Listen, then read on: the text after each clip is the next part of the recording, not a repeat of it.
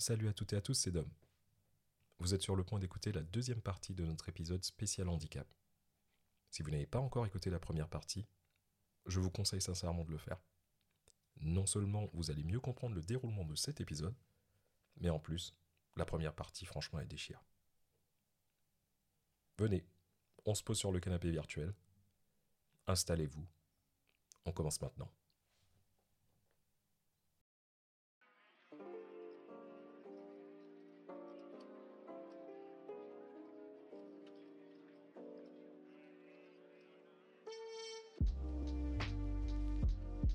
Et quelle était l'importance du, du- du sport dans, dans le cursus? Alors, euh, tout le monde ne partage pas les mêmes opinions que moi je peux avoir. hein. D'abord, je suis un fan de sport. C'est ton opinion. Aujourd'hui, si on t'a invité, Oui. c'est pour avoir ton opinion. Oui, oui. Euh, Donc, T'es pas euh, seul des autres. Ce que je dis, c'est moi. hein. Euh, Oui. Après, les gens qui sont pas d'accord, on les amène à, à, à donner Ah, leur avis viennent, sur ils nos peuvent venir différents sur le- tout à médias fait. Et tout puis à lancer le débat. Bien Euh, sûr. on on Alors- dit pas qu'on a dit, on dit pas qu'on a la, la, la parole divine, mais il Hmm. faut- aussi on ose poser nos opinions. Hmm. Alors, moi, je pense. euh, comment dire Moi, j'ai eu la chance d'être dans d'arriver dans un établissement où il y avait un éducateur sportif, ce qui devient de plus en plus rare dans nos établissements. Et ce qui était, enfin, ce que je trouve intéressant, c'est que le sport permet à tous ces gamins qui n'ont pas forcément une réussite scolaire ou une réussite euh, éducative, une réussite. C'est-à-dire qu'il y a plein de gamins qui ne savent pas lire et écrire à 14 ans. Il y a plein de gamins euh, euh, qui ont des difficultés d'apprentissage, plein de gamins qui ont des difficultés euh, pour se repérer dans le temps, pour se repérer dans l'espace, pour, euh, euh, comment dire, pour, pour réussir plein de trucs. Et le sport, parfois, c'était le seul endroit où ils pouvaient faire quelque chose. Et comme ils pouvaient faire quelque chose, c'était le seul endroit où on pouvait euh, s'appuyer sur une, une réussite. Parce que même s'ils arrivaient derniers, ils avaient quand même fait le 100 mètres. Et Ouais. C'est ça la différence avec le monde ordinaire. Moi, j'ai entendu dans, aux Jeux Olympiques, par exemple, des gens qui étaient déçus parce qu'ils arrivaient deuxième. Il y en a un, surtout un Australien, qui a fait tout un pataquès parce qu'il n'avait pas eu la médaille d'or. Eh ben, ça, je connais pas ça dans le para- euh, dans les, avec les gamins de l'IMP, je connaissais pas ça. Parce que même s'ils arrivaient derniers, ils avaient réussi à, à courir le 100 mètres, le 400 mètres, euh, lancer le poids, faire la hauteur, enfin. Et, et ça, je, je trouve ça grandiose. Parce qu'en fait, Et si on donne et si on donne la voix à tes détracteurs, parce que oui. toi, toi, toi, t'es pro, t'es pro, mais que disent les anti Tu dois entendre des, des, des, des, retours Alors, négatifs. le- les antis, c'est que le sport, ça ne sert à rien. La norme, la norme de l'apprentissage, c'est le scolaire. C'est la norme. Tu as encore Et- des gens en 2021 qui pensent que le sport, ça ne sert à rien, ça n'aide pas au développement. pas, pas dans une école. Pas dans- Le sport, c'est pas la matière principale. D'accord. Ça, ça vient compléter. euh, ça vient compléter les autres, mais euh, je connais pas de parents qui disent, qui disent à, à, à 6 ans, 10 ans, euh, euh, je favorise le sport. Hmm. Et euh, donc, on a quand même des parents à l'IMP. Leur objectif, c'est que, quand même que leur gamin sache lire et écrire un jour et, suivre un parcours scolaire. Donc, euh, ils sont dans cette attente-là, ils sont dans cette pression-là. Et euh, comment dire C'est tout un travail pour arriver à ce qu'ils acceptent que leur gamin n'ait pas les capacités de pardon, d'aller à l'école, par exemple. Mais c'est pas parce qu'ils vont pas à l'école qu'ils peuvent pas réussir des trucs. Hmm. Fait. Il y a plein de Bien domaines sûr. dans lesquels ils peuvent réussir sans passer par l'école. Et le sport, c'en est un. Bien sûr. C'est vrai. Et ramener une médaille, euh, même euh, des Jeux, des championnats de France, une médaille, euh, moi j'ai vu que les gamins, ils étaient, enfin, j'ai vu des gamins euh, vraiment extrêmement valorisés par, par ça. hein. Le sport aide aussi des fois à avoir une confiance en soi et Complètement. euh, Complètement. Ah oui, c'est oui. Et puis c'est Le- surtout le, le dépassement qui est beau parce que moi je me souviens Ah ben j'ai oui, vu oui. j'ai vu Ouais. euh, un cette au jour enfin pardon j'ai vu euh, un des, des, des JO paralympiques de, de, de Tokyo où il y avait un mec c'était un grec sans bras sans jambes en natation Mm. je, je te jure j'étais avec mon, mon fils de 10 ans et euh, le mec il a dû finir sincèrement il a dû finir en 4 minutes je sais pas mais c'était bien sûr le temps était était dérisoire c'était mais j'avais la larme à l'œil parce que c'est magnifique de Mm. voir que quelqu'un, tu vois, arrive quand même à se dépasser euh, mentalement et physiquement par rapport à ça, et que pour lui, c'était Ah. pas une barrière, tu vois, c'est magnifique. Il y a, il y a ce, ce, ce, ce Français, j'ai pas son nom en tête, qui a, qui a traversé, qui a pas Oui. de bras, pas de jambes non plus, qui a traversé la Manche à la nage. Oui. Et puis, il veut- aller dans l'espace, là. Il veut- oui, oui, bah, oui, oui, oui. Il est en, en pas avec Elon Musk et il veut aller, il veut aller dans l'espace. Et Pourquoi il est complètement. Et il fait beaucoup de bien d'ailleurs, parce que. Mais moi, je suis pas sûr qu'il se dépasse. Je suis pas sûr qu'il se dépasse. Je crois que ceux qui sont en train de montrer, c'est que c'est possible. C'est pas du dépassement. D'accord, je vois ce que tu veux dire. Je pense que ce qu'ils sont en train de montrer, c'est que c'est pas parce qu'on n'a pas de jambes qu'on peut pas nager. Ouais. Ils se dépassent, enfin, ils se dépassent parce que tout sportif de haut niveau se dépasse parce que il faut qu'ils aillent chercher euh, de l'énergie pour gagner. Mais euh, en premier lieu, je crois que pas ce doit du dépassement. C'est juste rendre les choses, c'est de dire aux gens c'est possible. Voilà, Ouais. rendre, rendre l'impossible possible. Quoi.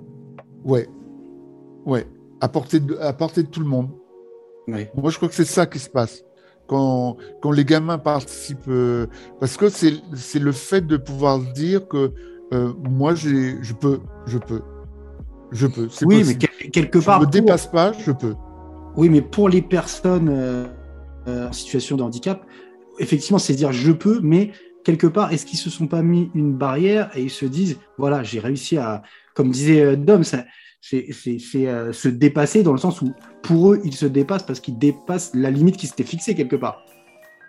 Oui, ou, ou la, ou la limite que nous, on leur fixe. hein. Ou peut C'est aussi. ça, nous, on leur c'est fixe. ça, c'est ça. Parce que le truc, le truc qu'il faut dire, c'est que la plupart des, comment dire, la plupart des athlètes paralympiques euh, explosent. Et ah, je- Oui. le terme est trop petit, Oui. mais je sais pas le terme, mais ils atomisent. Voilà, je crois qu'il n'y a Oui. rien au-dessus. Ils atomisent euh, 99% des valides. Oui, oui, oui. Moi, moi, moi, techniquement, tu mets, tu mets euh, un sportif de, un sportif euh, handisport, mais vraiment un sportif. Hein, Mm. euh, on, tu nous mets tous les deux au début d'un 400 mètres. Je me fais défoncer. Pourtant, je Bah fais oui. du sport depuis que je suis tout petit.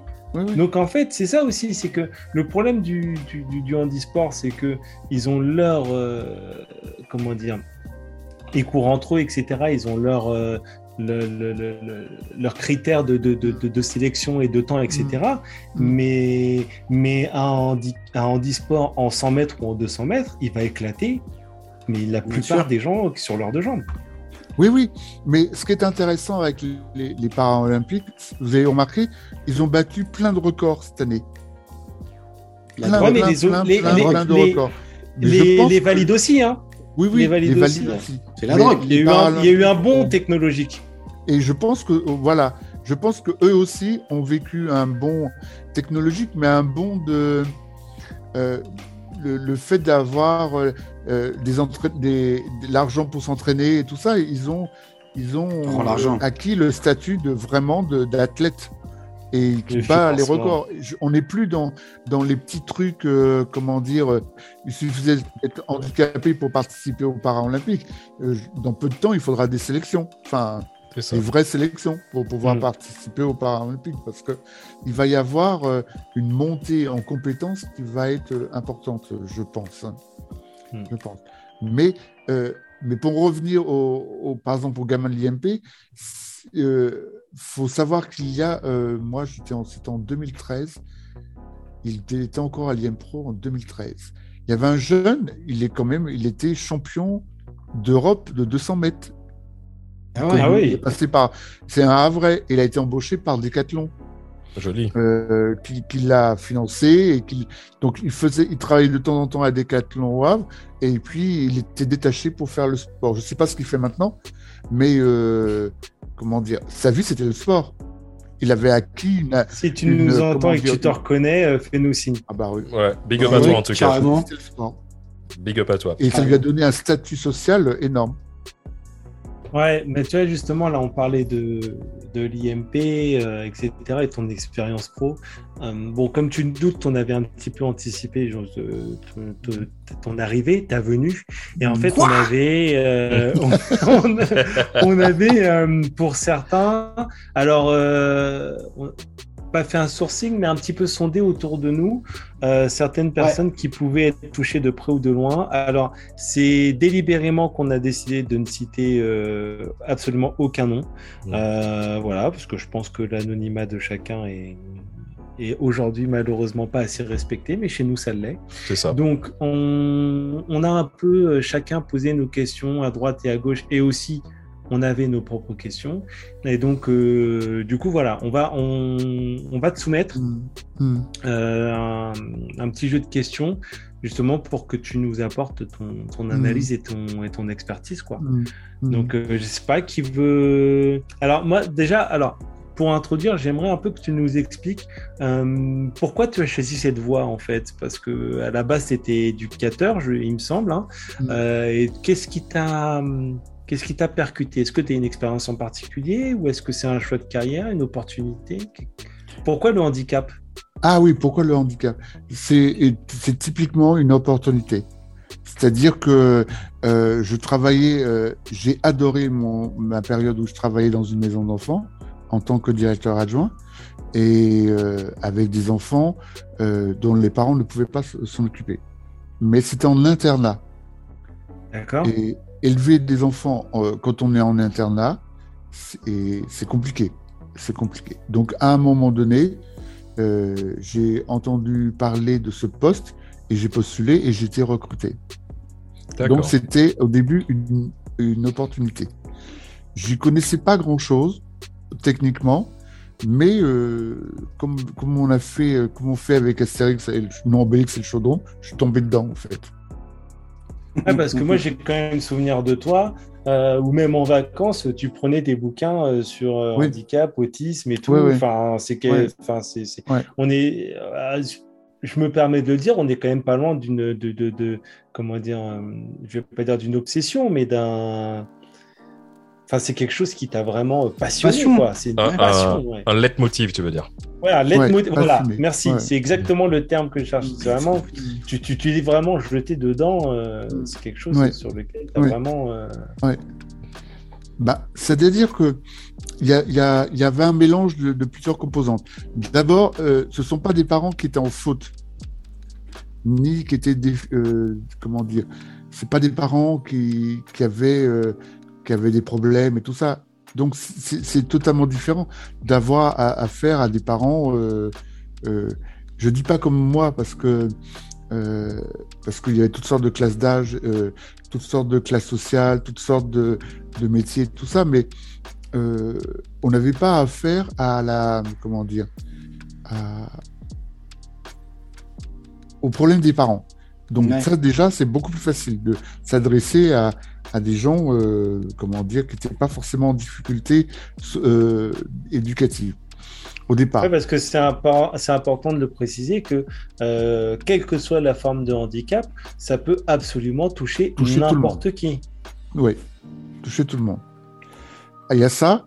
Et puis, euh, comme quand je suis arrivé, je me rappelle de mon premier jour à l'IMP, mon premier jour, hein, euh, c'était le, je crois, le 2 septembre 2013, pour être plus précis, 2003, pardon, 2003.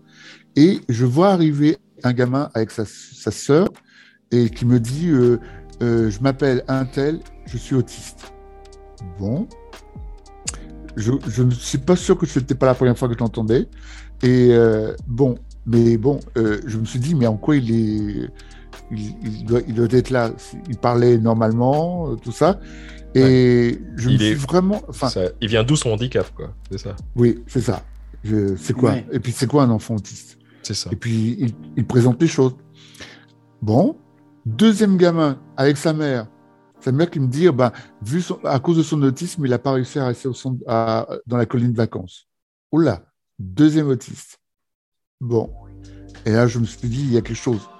Quinze jours après, on accueille un gamin de 11 ans qui saute partout, euh, qui, qui, qui soulève. Il était tellement grand qu'il arrivait à soulever les plaques du plafond et tout ça. Et je me suis dit, là, là il faut vraiment qu'on qu'on réfléchisse, quoi. Ces gamins-là, ils sont pas. Il y a quelque chose, quoi. Et puis on, on était tous à, à se dire, mais qu'est-ce qu'on fait? C'est là, c'est là où ça m'a, ça m'a pris en fait. Il fallait que je Mais C'est comprenne. marrant parce que euh, alors moi, je suis pas du tout hein, dans cet univers-là, donc je m'excuse déjà si je dis des énormités. Mais euh, c'est marrant, mais la, la façon dont tu le décris, j'ai l'impression que c'est un peu la façon dont peut-être certains parents sont confrontés euh, à la situation de handicap de leurs enfants. C'est-à-dire Oui. qu'il n'y a pas de formation. C'est-à-dire que tu es un peu arrivé dedans, comme certains parents sur lesquels on fait un diagnostic et boum. Alors moi, moi justement, tu vois, j'avais une question de, justement bah, à ce sujet. C'est que comme, comme on le disait tout à l'heure, on a euh, sondé un peu à gauche, à droite. Et euh, donc j'ai euh, une connaissance euh, qui me disait, mais pourquoi les, les, les, les professeurs et les AVS, par exemple, pourquoi ils sont pas informés ou mieux formés que ça? Alors, je sais pas toi ton ressenti, tu vois, en tant que en tant que directeur, mais est-ce que justement les AVS, profs ou autres intervenants, est-ce qu'ils sont formés à ça ou est-ce que bah, ils apprennent sur le tas en fait, un peu, euh, Mm. un peu comme toi, j'ai envie de dire. Alors, euh, euh, alors moi, je- à cette réponse, enfin, pour répondre à cette question, je, je, je- je utiliserai plusieurs portes d'entrée. Euh, effectivement, les AVS, ils n'étaient pas, comment dire, ils n'étaient pas formés. Parce Ouais. que je pense qu'on a dû faire ça en urgence. hein, et ils, ils signaient des contrats sur six ans, je crois. Euh, parce que moi, je connais quelqu'un euh, qui a été AVS pendant six ans. Et puis, en fin de Mhm. compte, on l'a remercié au bout de six ans puisqu'elle ne pouvait pas continuer. Euh, donc, ça. Mais maintenant, depuis 2000. euh, alors, on est en 2021, c'est la, la quatrième année. Donc, euh, 2021, 2020, de- ah bah, 2000 de- depuis 2018, donc septembre 2018, il y a une formation AES Ouais. qui, qui permet de, de diplômer les futurs AVS. Alors, ça s'appelle comme ça, ça s'appelle AESH, mais bon, c'est une histoire de sigle, hein. mais c'est la, mê- Ouais. la même, euh, le même poste. Euh, donc, quand on veut diplômer un, une ancienne AVS ou une, AV une future AVS, elle fait le diplôme de AES. Et moi, j'interviens dans cette promo-là depuis 4 ans. D'accord. Euh, ce sont des gens qui, qui- en fin de compte, ça permet de diplômer. Ils, ils ont un diplôme, du coup, maintenant. D'accord. AES, AES c'est euh, accompagnant éducatif et social, c'est ça? Voilà, c'est ça, AESH. ouais. Et, do- et donc, en fin de compte, le... donc ça, c'est c'est- ça- c'est en cours. Pendant longtemps, le, le handicap, c'était le, le- comment dire, le comment l'objet des, des, des établissements médico-sociaux. Mhm. Et, et donc, ça, ça n'intéresse. Enfin, je pense que ça n'a jamais intéressé énormément les, les enseignants, enfin, l'éducation nationale dans son ensemble, puisque finalement, on s'est concentré sur le, sur le cœur du métier, qui est l'enseignement scolaire. Ouais. Euh, je ne comprends pas pourquoi on est toujours dans cette position-là, à ne pas former les enseignants, alors que 200, je crois qu'il y a 250 000 enfants en situation de handicap à l'école Ouais. et seulement 70 000 dans les établissements. Donc Ah oui. 80% des gamins en situation de handicap sont dans le système scolaire ordinaire. Bah, Alors, Et donc, en- potentiel échec, en fait. Donc, je comprends pas comment, euh, avec, ils ont la majorité des enfants et on continue à ne pas leur donner la formation qui leur permettrait de les accompagner. Bah, moi, d'un- point de vue euh, personnel, justement, euh, je- il y a un, un peu plus d'une dizaine d'années de, de ça, j'ai travaillé comme assistant d'éducation dans un collège. Mm. Euh, et on s'est retrouvé, on s'est retrouvé confronté justement à, à- à cette situation où on avait un, un enfant autiste Mm. euh, qui était accompagné de son AVS, mais euh, ses parents avaient fait le choix de l'inscrire dans une école Mm. publique Mm. euh, on va dire, ordinaire. Et euh, en tant qu'assistant d'éducation, CPE, les profs et autres, c'était très très compliqué, Oui, sans ah oui. formation, de, de, Bah de- oui. de- de savoir comment, comment réagir et comment s'adapter à lui, en fait. Tu vois, c'était vraiment euh. Tu Dur. sais, hein, la, la- la pour nous formation, comme pour lui. La formation, c'est la base, c'est la base de tout. hein. Ah oui, Parce que j'ai, euh, tu sais, j'ai euh, encore une fois une de mes connaissances qui est euh, qui travaille en, en MAS, c'est les maisons d'accueil spécialisées. Mm. Mm. Et elle me racontait que justement, tu vois, tu parlais tout à l'heure des, des AES, des accompagnants éducatifs et, et sociaux. Dans les MAS, tu as principalement, donc déjà, la MAS, c'est, euh, ça accueille des personnes en, en situation d'infirmité euh, motrice, euh, on est Mm. d'accord, et qui ne nécessitent pas obligatoirement des motrice euh, mo- motrice et intellectuelle souvent. Et intellectuelle. Mais dans le polyhandicap souvent, dans les maisons d'accueil spécialisées.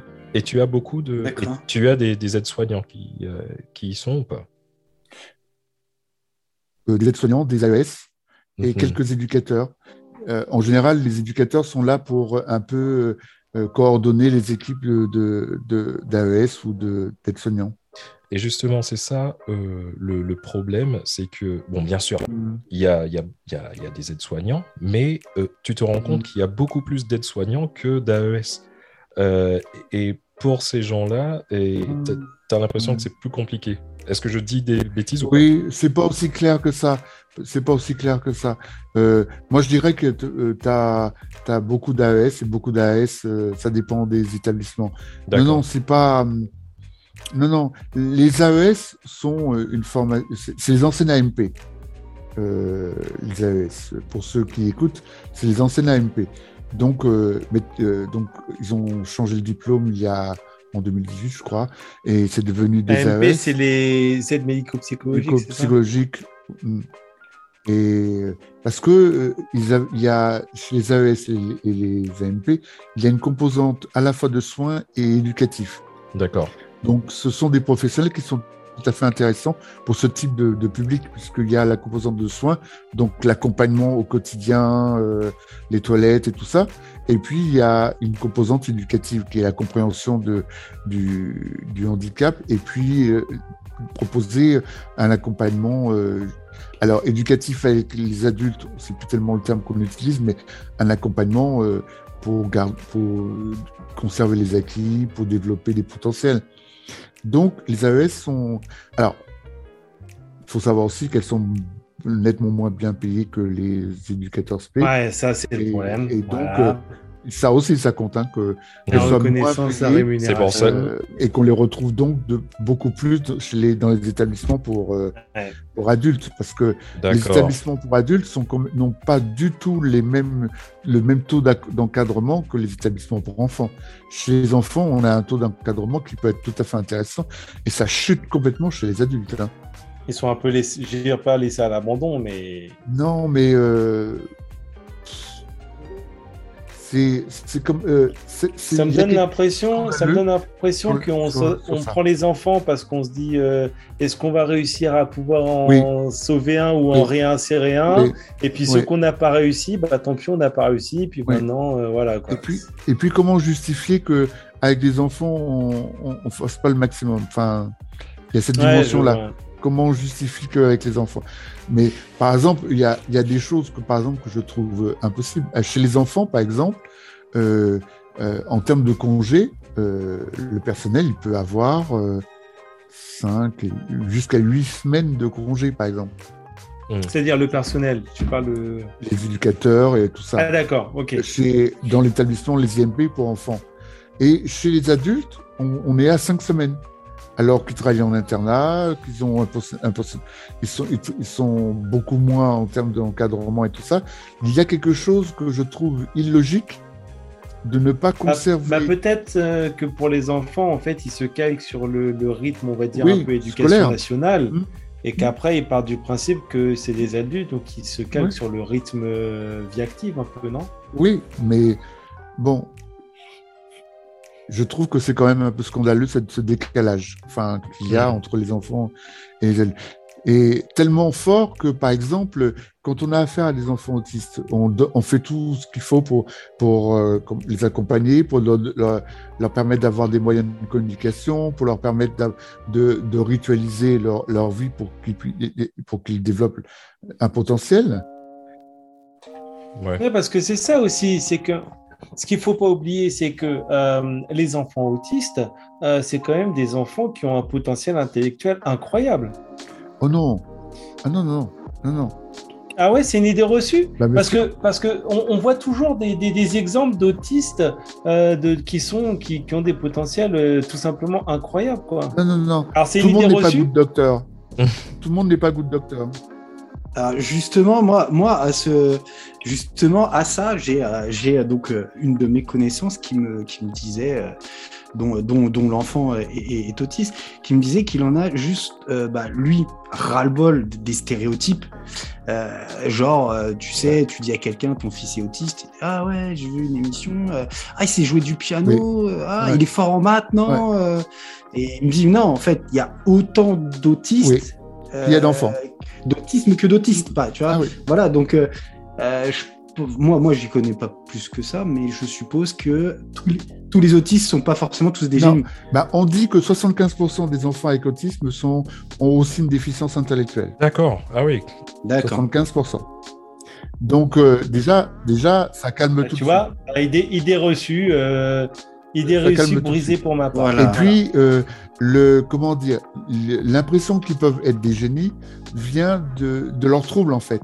Parce que euh, ce sont des, des personnes, des enfants ou des adultes qui investissent euh, un centre d'intérêt.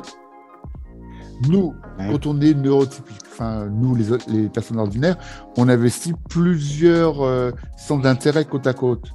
Donc, notre énergie, elle, elle est diffusée sur plein de centres d'intérêt. La vie quotidienne, les enfants, euh, le métier, euh, le sport, euh, les arts, le, le cinéma, enfin voilà, on est, on, on diffuse. Eux, ils ont parfois comme centre d'intérêt que un ou deux. Donc Ouais. toute l'énergie que nous on, met à diffuser sur tous nos intérêts, et ils le mettent sur un, un centre d'intérêt. D'accord. Donc, parfois, ce centre d'intérêt est tellement investi qu'ils peuvent en faire quelque chose de, de génial. Ouais, ils sont D'accord. Je Perfectionniste, vois, en fait. ce que tu veux dire. Voilà, mais Ouais, tous ne sont pas tous les tous les tous les enfants, tous les autistes avec en situation qui n'ont pas de déficience intellectuelle ne deviennent pas good docteurs. D'accord. Ouais, ou le gars qui a encore gagné les D'accord. 12 coups de midi, là. euh, temps. Je- J'y reviens à cette émission, hein, t'as vu C'est c'est c'est le, le drame, c'est que on imagine tous quand on voit un médecin autiste que son fils va ou sa fille va devenir euh, médecin. Euh, Docteur, ouais. Déjà, si, si euh, comment dire, moi j'en connais qui sont Asperger, ce qu'on- les Asperger qui sont euh, plutôt dans le avec euh, un taux, enfin comment dire, avec un degré d'autisme le Ouais. plus bas, si on inverse, plus léger, bas, ouais. le plus léger, eh ben, euh, tous euh, euh, ne, ne sont pas géniaux, mais euh, ils, ils développent des capacités qui leur permettent d'être le plus proche du monde ordinaire. D'accord. Ça qui est déjà pas mal. C'est déjà pas mal que si- s'ils sont Ah le plus proche du monde ordinaire. Donc, quelques-uns peuvent travailler ou à habitant ou à temps, ou à temps plein. euh, on peut avoir un appartement. euh, certains créent même des familles. Donc, euh, euh, mais ils sont pas forcément. euh, on dit que Lionel Messi, par exemple, serait autiste Asperger. Euh, mais euh, euh, bon, Enfin, moi, je vais te dire, hein, euh, dans la vie professionnelle, hein, je suis entouré de gens qui sont pas forcément autistes, euh, ils sont pas Oui. plus compétents Ouais. pour autant. Et- Des fois, ils sont beaucoup plus cons. Voilà, tout court. On peut aussi le dire comme ça. Mais l'idée, euh, ah, euh, je, comment dire, quand on a des coachs, euh, des, des coachs de travail ou des coachs pour personnes autistes, c'est de trouver le métier le plus proche de la de, de l'intérêt ou de la compétence qu'ils ont Mhm. développé. Ouais, Euh, ça ça Ouais. permet de justement de ne pas avoir besoin d'une adaptation tr- très très énorme pour pouvoir investir ce métier-là. Euh, je me rappelle, j'avais un gamin qui était passionné par les par les manèges. Et, et c'est petit à petit, quand on discutait avec le père, on se disait l'idéal ce serait d'acheter un manège ouais. et qu'il. euh, Ah bah oui, mais lui, il pourrait pas le gérer parce qu'il n'aurait pas les compétences pour le gérer. Parce que, mais euh, je le vois bien vendre des tickets, euh, à- Il dedans, tickets, monter les gamins, aider les gamins à monter dessus Mm. et tout ça. Quoi. Bon, mais c'est bon, c'est tellement, c'est tellement précis que c'est pas possible à mettre en route parce que euh, d'abord, je pense qu'il faut avoir de l'argent et puis c'est tellement précis. Enfin, et puis, euh, mais c'est l'idée. Oui, mais dans cet Ouais. univers, euh, dans cet univers. Mais euh, tous, les, tous les enfants ne sont pas good doctors. Ça, faut vraiment se le dire. Moi, je, comment dire, je fais des, des analyses de pratique dans des établissements où ils ont des personnes avec autisme. Alors attention, hein, on a, ils ont le droit. à- C'est des, personnes qui sont euh, qui ont des problèmes de comportement très aigus parce qu'ils sont très angoissés et qu'ils n'ont pas trouvé le moyen de le dire autrement. euh, où la violence est fréquente. Hein. Ouais. Voilà, c'est ça. C'est que, alors, moi, je, je, je sais, par contre, par contre, là, à ce niveau-là, je je, je suis pas dans, la, dans les stéréotypes, mais beaucoup de gens voient euh, certains autistes comme des personnes potentiellement Alors, violentes. Euh, c'est pareil, c'est pas tous. C'est comme tous tous ne sont pas Ah, good ça, docteurs. je le sais, ça, je le sais. je- Non, mais je le Ouais. sais, mais je, je, je rebondis sur, euh, sur des, des- des idées idées reçues. Ça. je sais que cette idée-là est fausse. tous ne sont pas. Mais non, voilà. ce qu'il faut entendre, c'est que tout ce qui est problème de comportement, violence, mais euh, on retient que la violence parce que c'est celle qui est le- la plus socialement inadaptée. Mais vous avez, il y a des gamins qui qui sont Zemmour sort de son corps. comment dire, très inhibés, des gamins qui sont très timides, des gamins qui parlent pas. Enfin, il y a toutes sortes de, il y a toutes sortes d'expressions et, et qui Ouais. sont. Mais tout ça, ce ne sont que représentatifs de leur euh, de, de l'angoisse. Ouais, bah, C'est c'est représentatif de leur difficulté à, à, à appréhender ça, le euh, tu sais quoi, ça me fait rebondir un petit peu sur, euh, sur la question, la prochaine question que je voulais te poser. Euh, J'ai vu Mm. euh, un sondage selon euh, l'UNAFARM, donc c'est l'Union nationale des familles et des amis de personnes malades et ou handicapées psychiques. Ouais. Il semblerait qu'en France, 32% des 18-24 ans présentent un trouble de santé mentale. Et on dit que 21% des moins de 25 ans euh, rapportent des, des symptômes de, de- de dépression.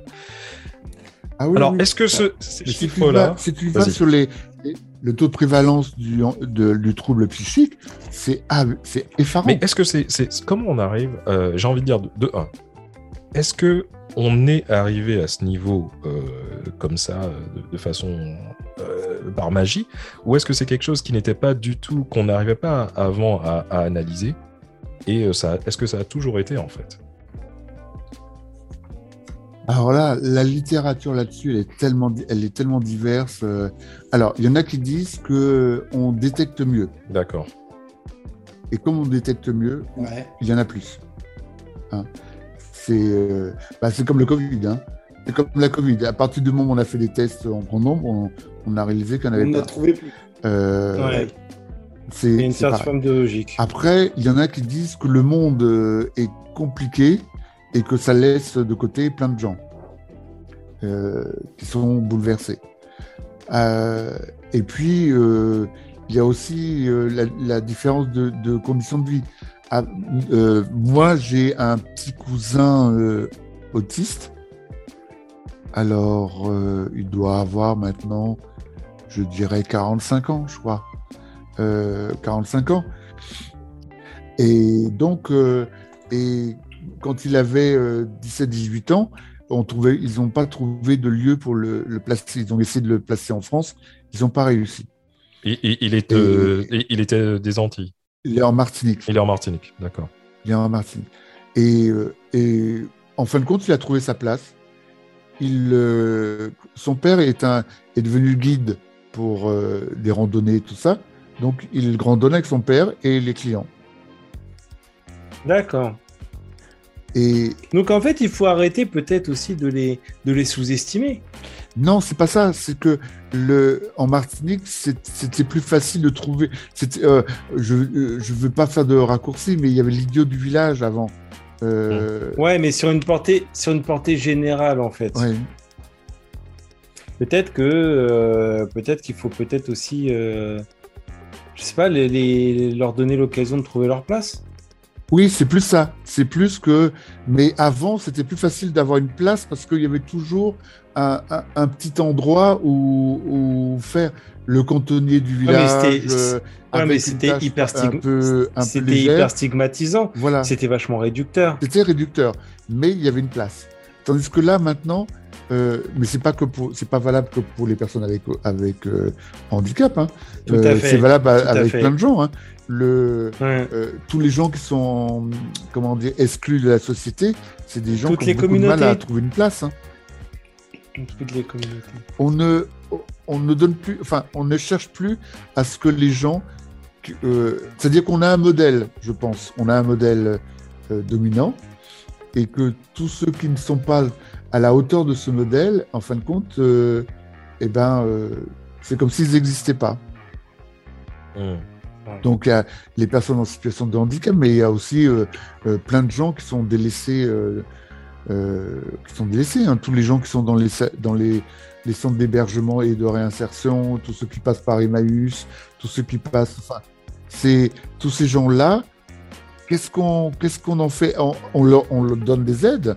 On donne le, R- euh, euh, le RSA aux personnes en situation euh, de handicap. Généreusement, on leur donne 800 ou 900 euros par mois. On a l'impression qu'on redistribue, mais c'est Mais est-ce qu'on travaille vraiment Mais pour. euh, est-ce qu'on leur donne une place euh, Je suis pas sûr. Mais il y a Mm. plein de gens, c'est pas seulement eux hein, qui n'ont pas de place. hein. Parce que Mm. il- il faut un niveau de performance et il suffit que le, la moyenne, elle est beaucoup plus haute. Et euh, bon, qu'est-ce qu'on fait de tous ces gens-là? On est dans un univers où le monde du travail, par exemple, le travail, c'est essentiel. On ne voit que par ça. Or, moi, je me pose la question, il y a toujours un pourcentage de, chômage euh, qui perdure. Donc, ça veut dire, si, on compte le nombre de, chômeurs, moins les places qui ne sont, que, personne ne veut. Bon, mettons que ça fait euh, 10%, j'ai déjà une bêtise, mettons 2 millions de chômeurs. Mais ce 2 millions de chômeurs, on- ça fait des années qu'on le retrouve. Donc, ça veut, ça veut bien dire qu'il y a toute une partie de la population qui ne travaille pas. Si elle ne travaille Mhm. pas, euh, on, on les traite de chômeurs, de, donc de, de moins, de moins. Enfin, ils sont vus par rapport aux gens qui travaillent. Mais à aucun moment donné, on ne réfléchit à l'idée que peut-être qu'il y a des gens qui ne travailleront jamais de leur vie. C'est ça. Ouais, c'est vrai. Et s'ils ne travaillent pas jamais de leur vie, pourquoi on en fait les chômeurs? Parce qu'il faut faire des stats, il faut, il faut ranger les gens dans des cases. oui, mais des, des, des, des cases par rapport à la norme.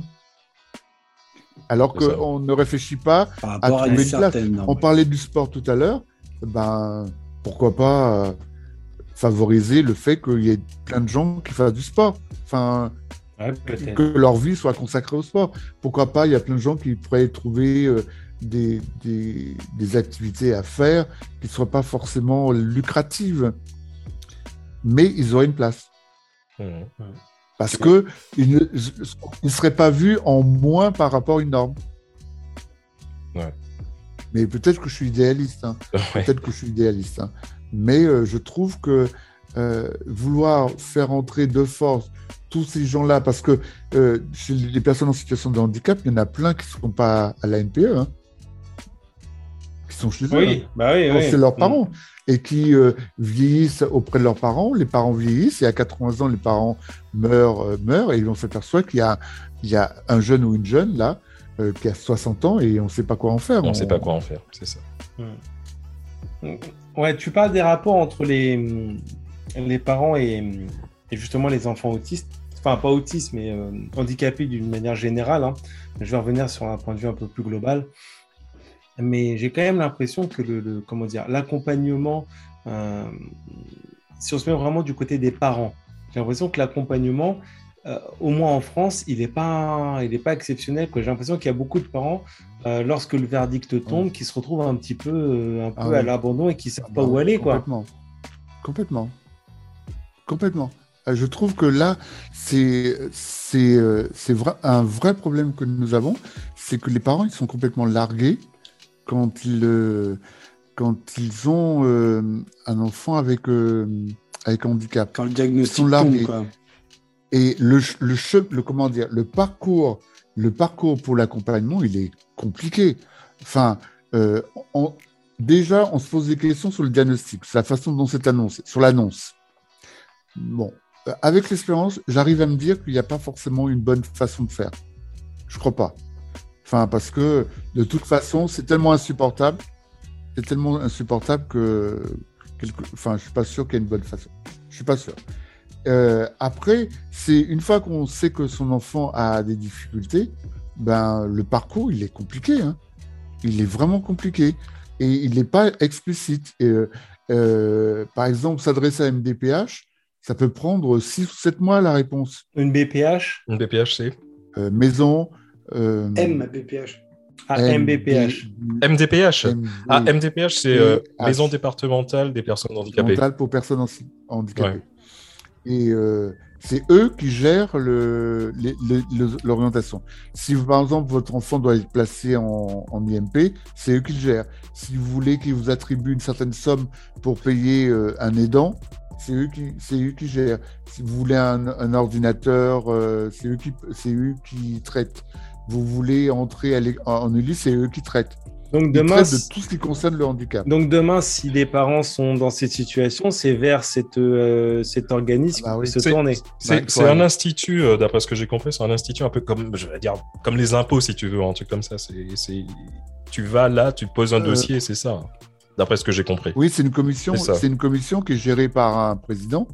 euh, et il y a beaucoup de professionnels qui interviennent puisque euh, ça fonctionne en commission et les dossiers sont traités euh, par des différentes commissions. Il y en a, il y en a qui, euh, sur Rouen, sur Paris, sur, enfin, sur Paris, non, sur Rouen, Le Havre, Dieppe et tout ça. Et donc là, il y a, il y a des réponses qui sont apportées au dossier. Mais la réponse peut venir six mois après. Ouais. C'est ça le Donc problème. le parent en attendant, euh, qu'est-ce qu'il fait? Enfin, c'est trop- c'est c'est vraiment long. Enfin, tout est long, tout est Ouais. compliqué, tout est euh, alambiqué, tout est. euh, et alors, il y a des projets de, de guichet unique, c'est-à-dire que euh, quel que soit la- le, le handicap de votre enfant, euh, il y a un seul guichet où des gens seraient capables de, de recevoir tout le monde et de pouvoir leur donner des indications sur le parcours à suivre. D'accord. Mais c'est pas encore fait. Enfin, Ben, non. moi, je, moi je- quand je travaillais à l'IMP, ce qui était étonnant, étonnant, c'est que parfois, les, les parents, ils arrivaient, ils étaient épuisés. Eh, moi, moi, le, Pas par leur enfant, le, le re- épuisés par le parcours. voilà, le, le ressenti que que- que- qu'ont eu les, les- donc les gens avec qui Ouais. j'ai j'ai discuté, c'est que c'est vraiment une bataille administrative euh, au quotidien et que Ouais. c'est très compliqué euh, à gérer. Et et- il disait même que euh, bah, en fonction de, de, de l'éducation, de tes moyens et autres, euh, c'est compliqué de c'est compliqué de Bah, gérer. Quoi.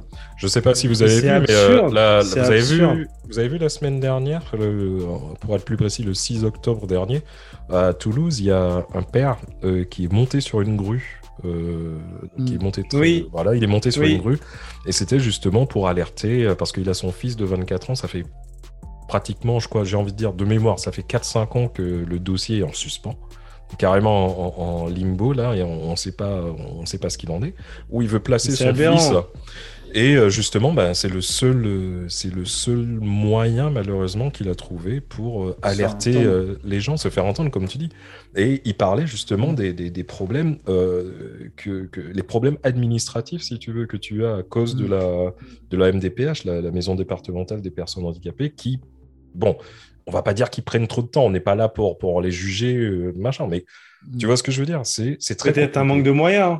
peut-être un manque de Ah moyens oui, c'est ça c'est- C'est Ah ça. oui, oui. Et puis il n'y a pas de place dans les institutions. Il n'y a pas. Enfin, euh, moi, quand j'étais à l'IMP, euh, il y, a des- il y a des situations où je pouvais répondre au bout de 3 ou 4 ans.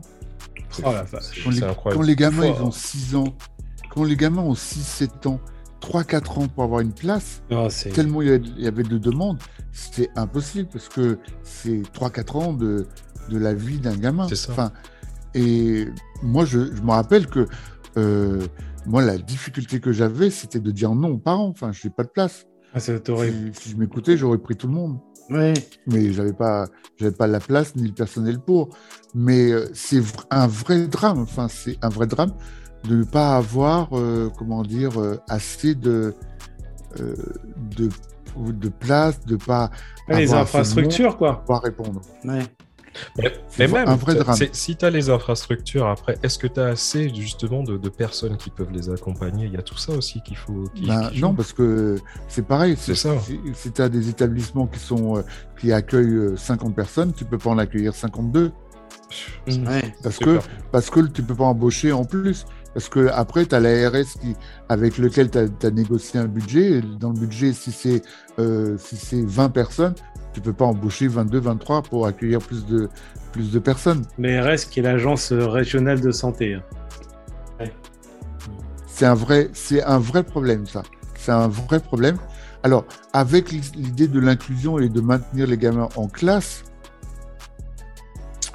alors, je pense qu'ils veulent résoudre ce problème-là, mais euh, c'est qu'un transfert de problème, puisque les enseignants ne sont pas formés, les classes, c'est quand même 30, 30 enfants. 30 euh, enfants et s'il y en a 5 qui sont en situation de, handicap, comment on fait pour les accueillir dans les classes, comment on les accompagne, si en plus il y a des AVS, enfin, mm. je trouve que c'est pas réfléchi. Ouais, j'allais te dire justement, euh, toi, est-ce que tu trouves pas, pour comparer, parce que là on parle, on parle de la France, mais comparer aux pays euh, voisins ou outre-mer, ou enfin l'autre côté du Pacifique, de l'Atlantique, est-ce que tu veux, est-ce que tu trouves pas que la France, euh, elle n'a pas 20, euh, 30 ans de retard sur la mise en place ou l'adaptation, la communication sur le handicap par rapport à d'autres pays? Est-ce que tu trouves pas qu'on est en retard? Alors, je ne sais pas, parce que la France, elle est dans un système de, de redistribution et un système de solidarité.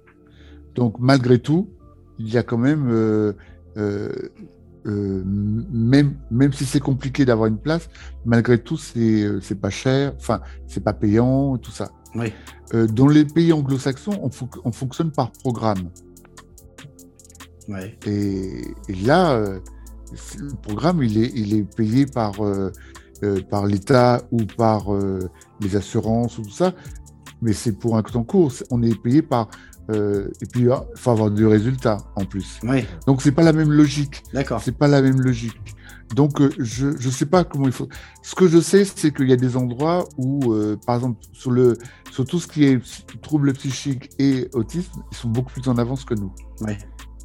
Sur les méthodes d'accompagnement, et du coup, ils ont créé des structures d'accueil bien, bien plus tôt. mais pour le reste, pour le reste, je sais pas trop. Parce qu'en en fin de compte, il, faut, il faut, faut, comparer ce qui est comparable et que euh, nos, systèmes de répartition ne sont pas, ne sont pas les mêmes. Ouais. c'est ça la différence. Donc on peut peut-être être en avance sur des méthodes, pour, mais pour peu de personnes. D'accord, ouais, je comprends. D'accord. Et, et peut-être en France, on a peut-être plus de personnes euh, accompagnées, mais peut-être de moindre qualité pour certaines, euh, pour certains handicaps. Je sais pas. D'accord. C'est, euh, j'ai vu très de comparer. Enfin, j'arrive pas à comparer parce que j'ai pas forcément des éléments de comparaison. D'accord. Ok. Bah, tu sais, moi j'ai un, un, truc, une question qui va peut-être être toute bête, euh, mais est-ce que tu, tu connais la loi du 11 février 2005 en fait, la loi du 11 février 2005, en gros, je, je, schématise, euh, c'est la loi pour l'égalité des droits et des chances, ainsi que la participation à la citoyenneté des personnes handicapées. Question toute bête, c'était pas comme ça avant? Il, a fallu attendre 2005 pour que ce, soit quelque chose d'établi? Bah, Question bête mais précise.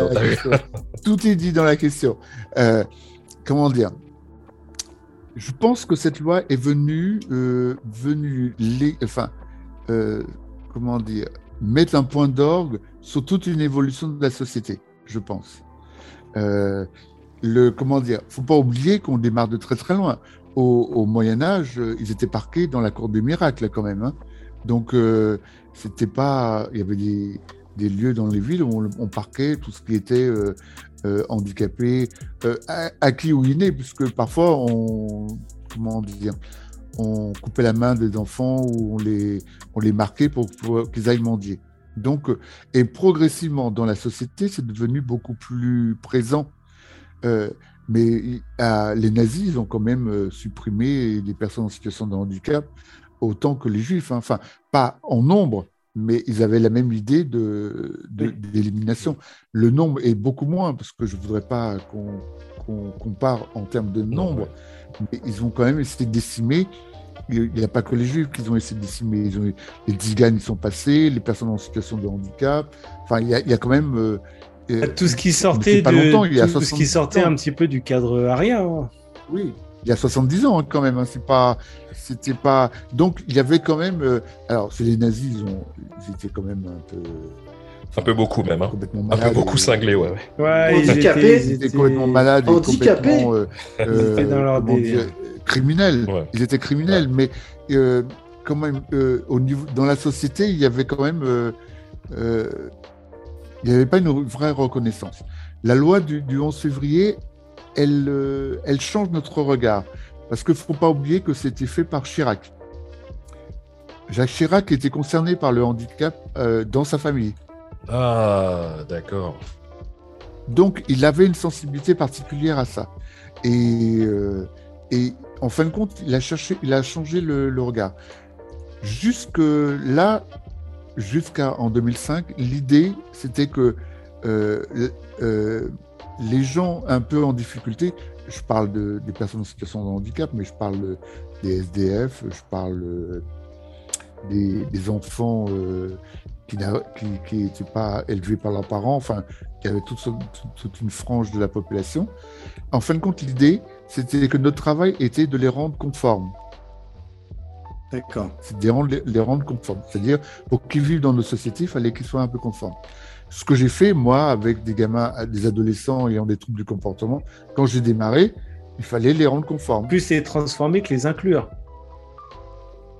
C'est ça l'idée en fait. Pas forcément les transformer, c'est qu'on pensait que euh, pour pouvoir vivre dans la société, il, fa- il fallait suivre un certain modèle et que notre boulot était de les, de, de, de viser De les formater en fait. modèle. Ouais, ouais. Moi, c'est à ça que ça me fait penser, je suis désolé. Et la- ouais. La loi 2000 de 2005 a changé le paradigme. Euh, ce qu'elle dit, cette loi, c'est qu'on est tous dans la société, tous, et qu'on doit, à ce titre-là, tous profiter des structures de la société, au même titre. Sauf que, eh ben, euh, tout le monde n'a pas les compétences pour le faire sans aide. Donc, pour permettre à certaines personnes en difficulté de, fa- de, d'accéder aux, aux structures de la société, eh ben, on utilise des compensations. Les compensations, elles sont, peuvent être matérielles, animales ou humaines.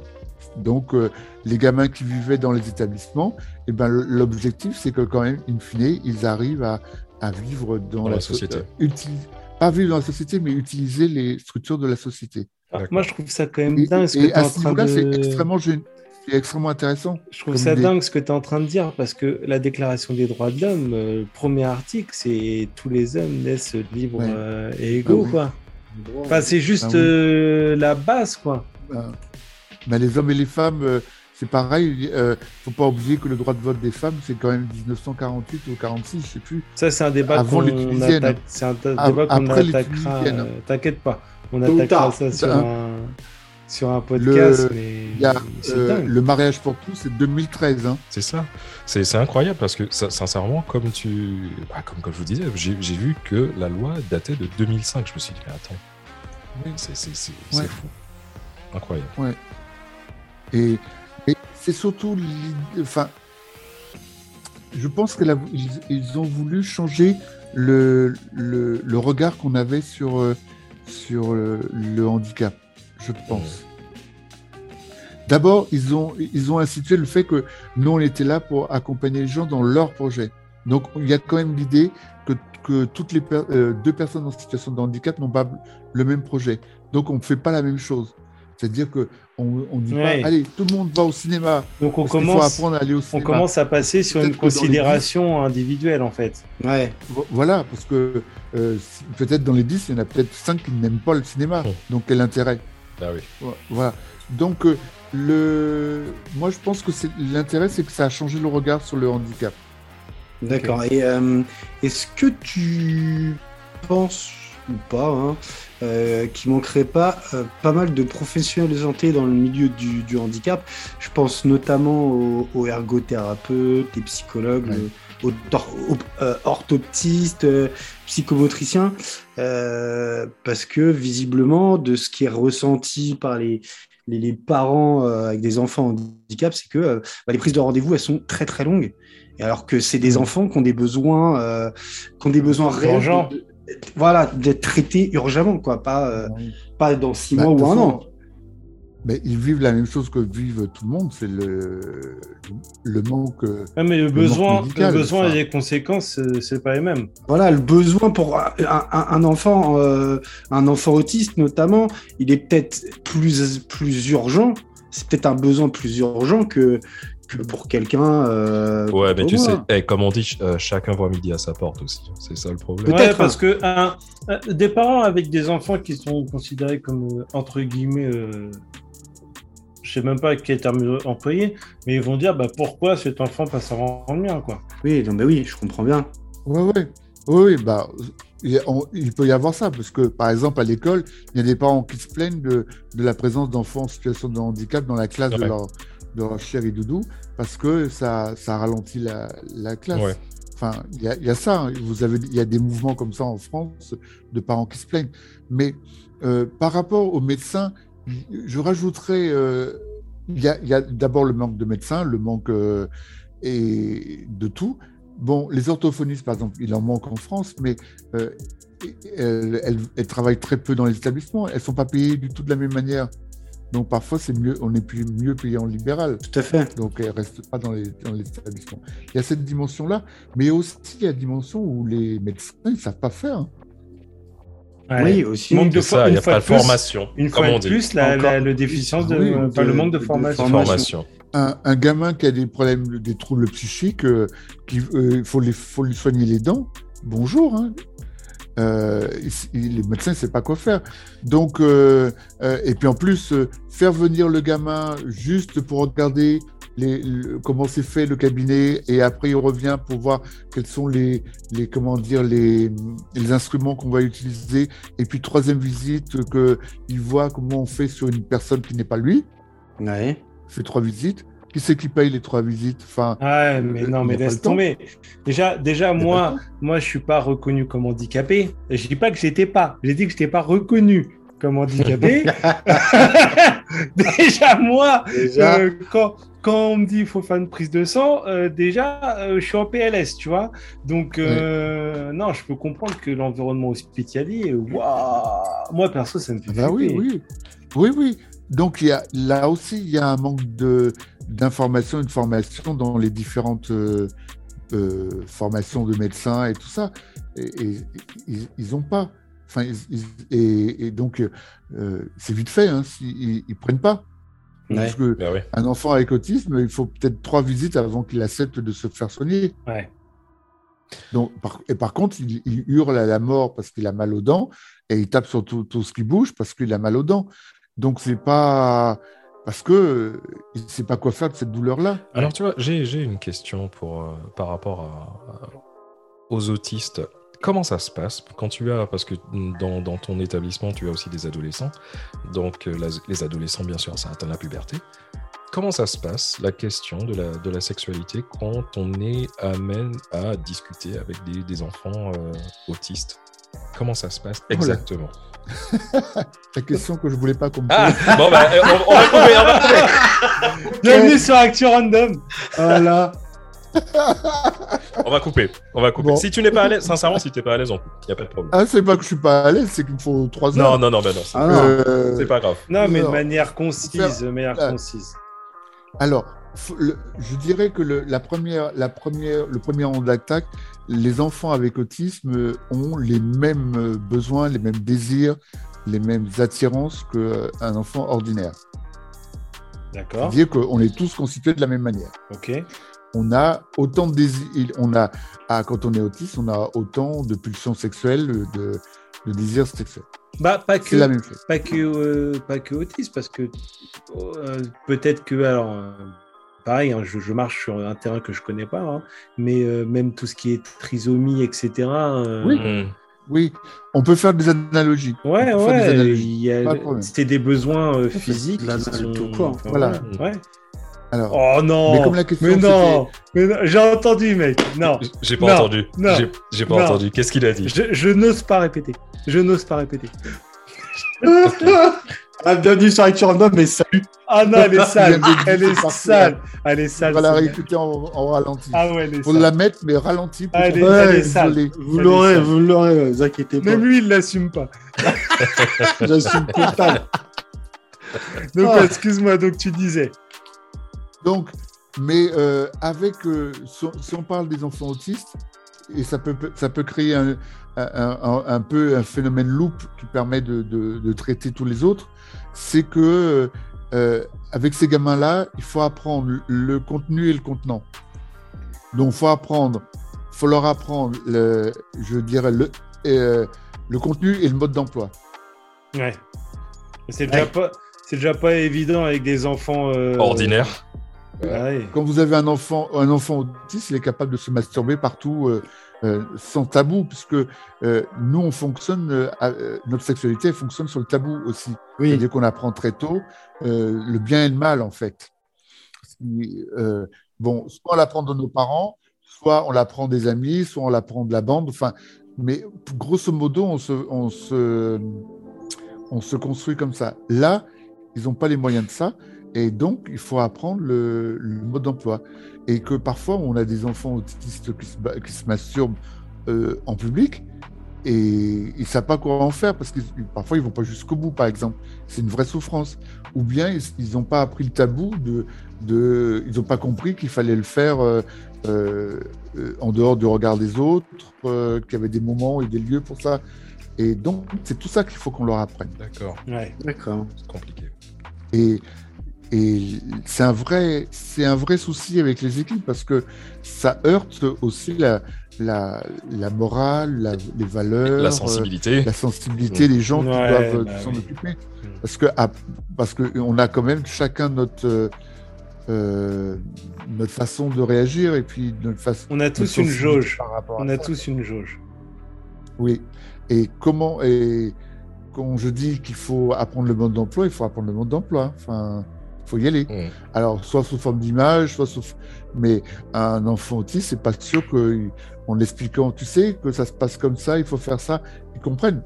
Euh, Peut-être qu'il faut aller avec les images, et il y a des, certains pays, il faut y aller physiquement. D'accord. J'espère que je vous choque pas. Non, pas alors tout. là, Oh là là loin de là. Oh non, oh non. Loin de là, loin de Et, là. euh, et de toute façon, c'est euh, les, les- les auditeurs connaissent. hein. Faut vraiment avoir en tête qu'ils ne savent pas. Et que. Il n'y a pas de tabou, il y a pas de tabou à avoir. hein. Non. C'est c'est- Ouais. c'est juste les choses de la vie, quoi. Enfin, je veux dire, Voilà. euh, au niveau la sexualité, c'est quelque chose que, que, que la plupart des gens euh, pratiquent plus ou moins régulièrement. Euh, Il n'y a pas de raison que les, les personnes en situation de handicap, euh, enfin, déjà que elles, elles sont déjà à moitié dans une situation de tabou. Alors, si on rajoute du tabou sur du tabou, bonjour. Ouais, c'est clair. Hum, hum, hum. Mais euh, Donc, ouais, euh, non, mais c'est en tout cas, euh, moi j'ai envie de lancer un truc, les mecs. Euh, on est, euh, je sais, enfin j'ai appris dernièrement, il n'y a pas si longtemps que ça, que Instagram, on utilise justement Instagram pour la promo de, notre de notre podcast. Ils sont, il y a une option qui est accessible pour les malvoyants et les aveugles. Hmm. Et Ah. c'est juste une option que tu peux, tu peux cliquer et ça décrit l'image euh, aux personnes. Et, D'accord. euh, Ah ouais. et j'ai envie de dire, les gars, euh, à partir de maintenant, c'est juste une option, il paraît, à, à faire. Euh, tous les trucs, Mm. tous les euh, posts d'actu random qu'on va faire sur Insta, j'ai envie qu'on les mette en non, non pour les malvoyants Ah, et euh, les aveugles. Ouais, Bah, bah, écoute, euh, on va, l'option, on va écoute, se hein. renseigner, on va se renseigner sur le truc et puis on va regarder ça tout de suite. Enfin, pas Boum. tout de suite, mais Ouais, mais on va le faire. prochaine publi, euh, on va regarder. Bah oui, parce qu'il n'y a pas de Ouais. raison que c'est pas parce que vous êtes Oui, malvoyant, tout à parce fait, que ouais. vous êtes, euh, Ouais. vous avez Ouais, un à handicap fait. que vous pouvez pas participer à, Mm. à, à la vie, à, la vie euh, en général. quoi. Mm. Mais de toute façon, c'est voilà, c'est un sujet. euh, on a encore un millier de questions, hein, mais bon. à ouais, un mais Ah, euh, ouais, ouais, voilà. bon, tu vas te fatiguer. Non, mais déjà, déjà, une émission comme ça, même si c'est regardé par une centaine de personnes, eh ben, si déjà ça a fait bouger la ligne sur la moitié ou le quart, c'est déjà pas mal. Bah, on, essaye, on, on essaye, essaie. on essaye. Vas-y, Mad, Mad, vas-y, je crois que Ouais, un truc, euh, Ouais, j'ai une petite, euh, petite truc à, à- à donner. euh. alors, c'est en lien avec le handicap, mais, mais pas forcément non plus. Je voulais vous donner un petit truc, c'est que Emmanuel Macron a voté une loi le 29 septembre dernier sur, sur la psy. Je ne sais pas si vous en avez entendu parler. Concrètement, il y a une loi qui a été votée donc à cause du, co- du Covid, tous les, tous les troubles que certaines personnes ont pu, euh, bah, ont pu du coup connaître. euh, et euh, ça peut être adapté au handicap à petite échelle, c'est que les séances de psy libérales sont maintenant remboursées. Mhm. Donc, Ouais, ouais, ouais, ouais, ça, ouais. je ne sais pas si vous en avez Mais entendu n'y a pas parler. que. Ça, c'est pas que le handicap, ça. C'est pas que le handicap, mais bon, euh, ça peut être adapté au handicap euh, dans une certaine mesure. Mais bon, s'il y a des personnes, par exemple, qui, euh, qui commencent à développer certains troubles, on parlait un petit peu de dépression tout à l'heure. euh, voilà, quelques séances chez le psy, euh, sachez que c'est remboursé. Voilà, voilà. Ouais. Bah, Ah, pour, con- Non, pour con- renseigner. pour conclure et également, j'ai. Voilà, alors je sais qu'on n'a pas le temps de le développer, mais euh, je voudrais attirer l'attention des, des auditeurs sur, euh, sur une, une proposition de. Enfin, une mesure en fait qui a été rejetée il y a quelques jours par la majorité présidentielle, parce que malheureusement, ouais. ils font pas que des Ah choses bien. C'est Ouais, euh, c'est le refus de l'individualisation de l'individualisation pardon du calcul de l'AAH. Alors je vais essayer de faire le plus court possible donc je vais être très rapide. En fait l'AAH c'est quoi? C'est euh, l'allocation pour les adultes handicapés. En gros Ouais, euh, quand tu as un handicap on te on te donne de l'argent. Et en fait aujourd'hui euh, tu as deux, allocations. Donc, tu as l'allocation pleine euh, de 800 et quelques euros et tu peux avoir une prime d'une centaine, d'euros qui s'additionne Mhm. si tu travailles pas. Et en fait, euh, ce qu'il faut savoir, c'est qu'aujourd'hui, une personne handicapée seule touche plein pot. Une personne handicapée chez ses parents touche l'allocation. Mais à partir du moment où la personne handicapée se met en couple avec quelqu'un d'autre, euh, c'est la, comment dire, c'est le revenu de la personne avec qui elle est en couple qui compte. C'est-à-dire qu'aujourd'hui, une personne qui est handicapée, euh, la question se pose vraiment euh, est-ce que ça vaut le coup pour une personne handicapée de se marier ou ne serait-ce que d'être en couple, ou alors de rester seul, de rester célibataire et de se retrouver dans une situation bah, de dépendance et de solitude, juste parce qu'aujourd'hui l'État estime que à partir du moment où on est en couple, on ne, on ne mérite plus cette, euh, cette allocation? La, la- la- la question que je veux te poser à ce sujet, c'est est-ce que euh, deux personnes atteintes d'un handicap qui sont en couple, est-ce qu'elles touchent toujours Ouais. cette prime ou pas du coup? Ça dépend Ouais. du revenu de la personne qui travaille en fait. Non, En mais fait- les, les deux, les, deux, les deux touchent la hache, Oui. donc deux- touchent 800 euros. Mais la question, la question, c'est que donc aujourd'hui, on est dans une situation donc bah pour aller dans le sens de ce que tu dis, deux personnes qui sont handicapées. Donc en fait, aujourd'hui, c'est quand tu es handicapé, c'est soit tu restes chez tes parents, soit tu vis seul et tu travailles ou tu travailles pas, tu te démerdes, soit tu te mets avec une personne handicapée. Ouais. Mais en fait, Ouais. aujourd'hui, une personne handicapée, si elle fait le choix de se mettre avec une personne valide, eh bien, elle s'expose au fait de ne plus avoir cette allocation, Ouais, donc d'avoir non seulement une dépendance physique, mais potentiellement Mm. également une dépendance financière. Alors, évidemment, c'est une catastrophe pour tous les couples, euh, à quel point qu'aujourd'hui, des assistantes sociales en sont en point de, de, de, de, de, de- de recommander à des couples euh, mixtes de divorcer Enfin, des et de euh, virtuellement des, des- des mixtes, valides handicapés et, euh, et non voilà. handicapés, Ouais, ouais, ouais. valides et non et handicapés, Ouais. de, se, de, de, de, de divorcer et de se déclarer euh, Célibataire. non- voilà, célibataire, donc non en couple, euh, pour que la personne handicapée ou en situation de handicap puisse retoucher son allocation. Et en fait, ils avaient proposé, proposé euh, donc un amendement euh, à cette loi euh, permettant l'individualisation, donc de ne prendre en compte que la situation de la, pe- de la personne handicapée. Et en fait, cette, euh, cette proposition, cette mesure a été rejetée le, le, le, le 6 ou le 7 Mhm. euh, octobre, donc c'est tout neuf. Voilà, Mhm. donc un pas en avant, trois pas en arrière. Alors, je suis allé chercher les raisons. J'ai pas compris les raisons du refus. Personne, Personne, Personne ne les comprend. euh, c'est ça. personne Non. ne comprend. pas, j'ai pas Et, euh, juste, et justement, Patrick, tu vois, ça, ça te montre que bah, déjà, tu fais un, un- un énorme boulot, sincèrement. Bravo. Euh, bravo à, Ouais. à tous tes collègues, à toi, à, à toutes les personnes. Ouais. Mais il y a encore énormément de boulot à Ah, faire. bien sûr. énormément de boulot. Bah, bien sûr. Beaucoup de boulot. ouais. Et euh, Mm. en tout cas, on te remercie beaucoup pour. euh, Merci. pour, euh, Merci. C'était Yes. un super moment. Merci, c'était très instructif. Très Super, intéressant, ouais. merci. Ouais, ouais, ouais, très intéressant. Je vais pouvoir me saouler maintenant. Bah, nous, on a fait pendant que tu parlais, t'as vu, c'est. Ah ouais, moi, t'as oui, vu, oui, hein. je l'ai vu. Ah, J'ai vu ont- vous avez pris une longueur Ah, d'avance. Antillais, ils attendent n'est que ça. vide. Moi, je n'avais pas préparé. Mon verre n'est jamais vide. Mais en tout cas, merci beaucoup, Patrick. Merci beaucoup. euh, euh, Merci. Et puis, Ouais. euh, bah, bon plaisir, courage, mais- bon courage pour, pour tout. Et, euh, Merci. Et puis, non, c'était bien. C'était bien. Moi, je- j'ai bien aimé. Bah, Bon, bah, bah, Le canapé les- était assez confortable. voilà. Canapé Comment virtuel. Le canapé canapé virtuel. virtuel était assez confortable.